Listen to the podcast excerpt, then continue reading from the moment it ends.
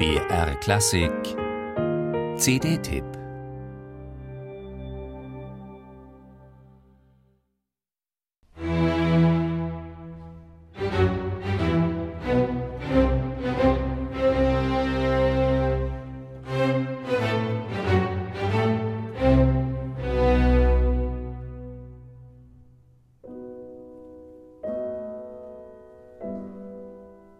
Es sei der große Respekt vor Beethovens Idealismus gewesen, der ihn lange Zeit auf Distanz gehalten habe, so Live over Ansnes.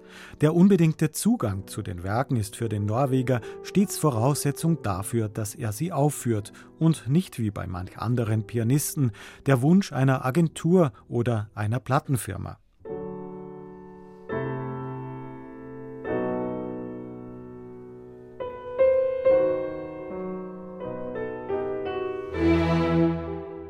Ja, Ansnes ist ein skrupulöser Musiker, deshalb ist die Musik, die er spielt, immer von großer Dringlichkeit beseelt.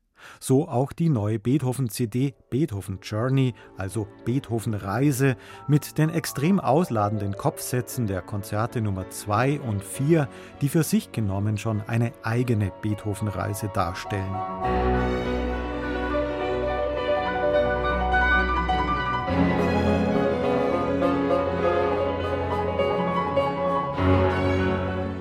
Hier beim Kopfsatz des Konzerts in G-Dur von Ludwig van Beethoven bedarf es der geistigen Durchdringung, um auch die Untiefen, die Eintrübungen dieser Musik erfahrbar und nachvollziehbar zu machen.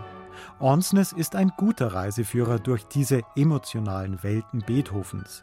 Die tiefe Menschlichkeit, der unbedingte Individualismus dieser Musik, hier werden sie hörbar, ohne dass das jemals pathetisch oder gar nach Weihrauch klingen würde.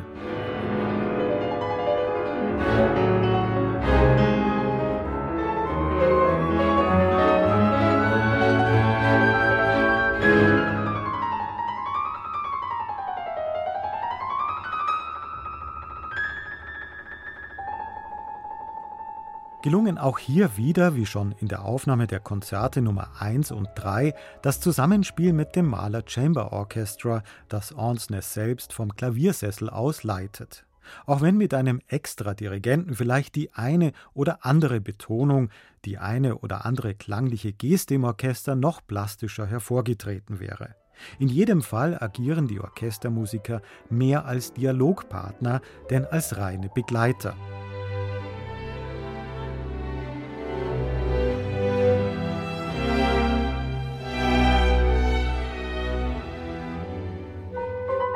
Beethoven habe geglaubt, dass man die Welt durch Musik verändern könne und dass in der Musik eine Wahrheit liege, so Onsnes.